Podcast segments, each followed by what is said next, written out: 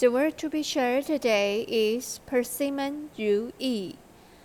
When the fruit of the persimmon matures, it will be beautiful golden yellow color or red color, beaming and very pleasing.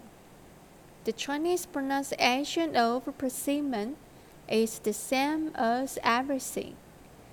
So it means that everything goes smoothly and what we want will become true.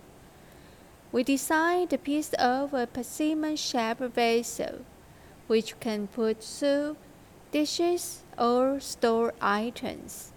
Of course, purely used as ornaments, the article value is also very high.